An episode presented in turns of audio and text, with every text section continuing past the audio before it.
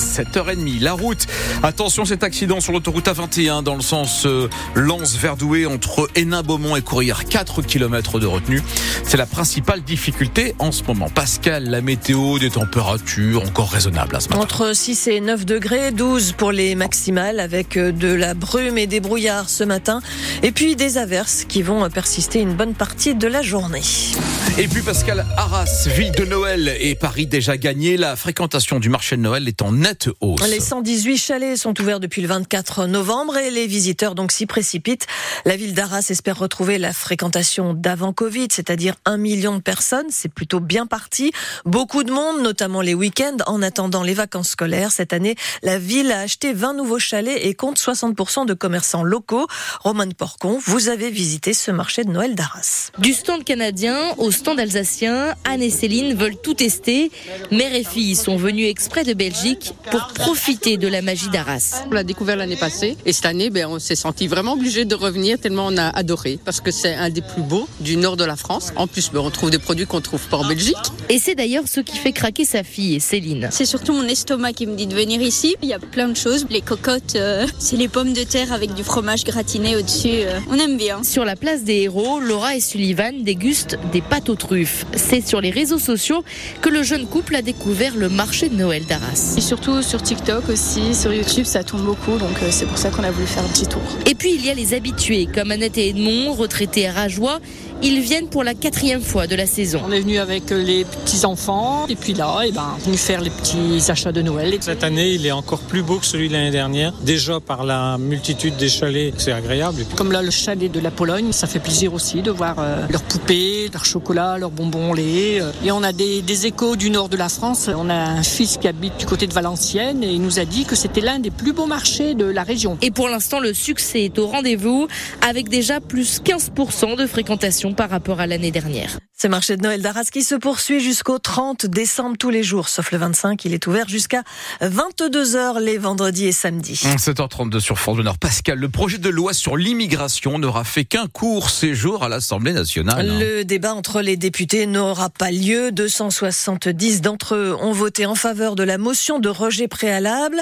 Euh, 265 ont voté contre. 9 députés n'ont pas pris part au vote. Pas de débat donc et surtout un camouflet pour celui qui porte ce projet de loi depuis des mois. Le ministre de l'Intérieur, Gérald Darmanin.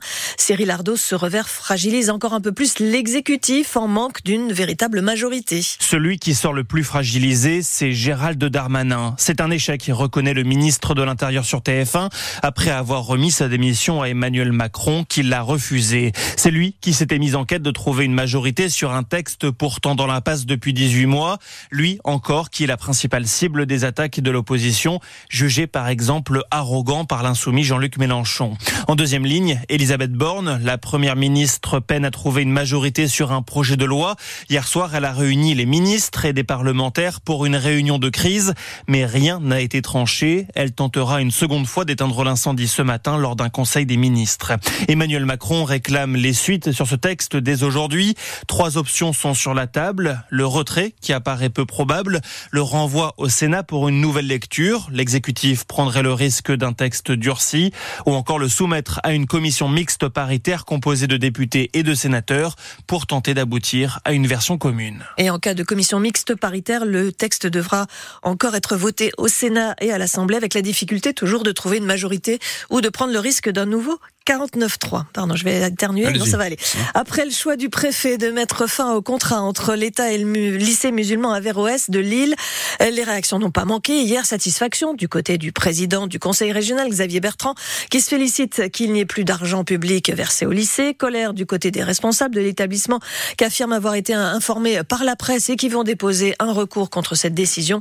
Le directeur de Sciences Po Lille, avec qui le lycée a noué un partenariat, parle de son côté d'une décision disproportionnée. Les taxis qui ont mené des opérations escargots aux abords de Lille hier matin ont quitté la préfecture en milieu d'après-midi après qu'une délégation a été reçue pour exposer ses doléances. Les taxis dénoncent la réforme de la prise en charge du transport sanitaire qui obligerait les patients à covoiturer via la mise en place d'une plateforme en ligne. Les taxis euh, sont invités à discuter des décrets d'application de cette mesure le 12 janvier au ministère de la Santé.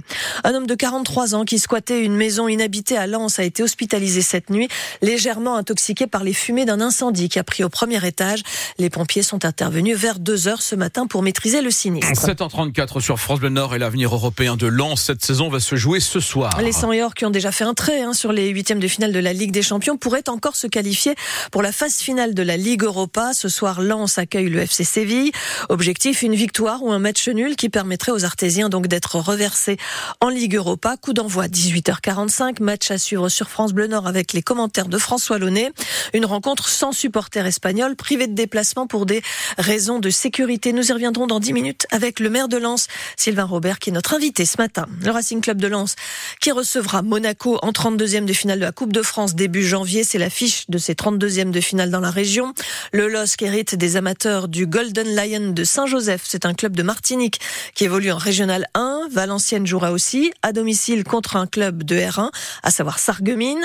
Les joueurs de Fény-Aulnois Rouen qui évolue en Ligue 2 et c'est encore l'incertitude concernant l'adversaire de Saint-Omer. Ce sera soit Reims, Sainte-Anne, soit Dunkerque. Reims s'était imposé, mais pourrait être éliminé pour avoir fait entrer un joueur suspendu. Ces matchs de Coupe de France se joueront les 6 ou 7 janvier.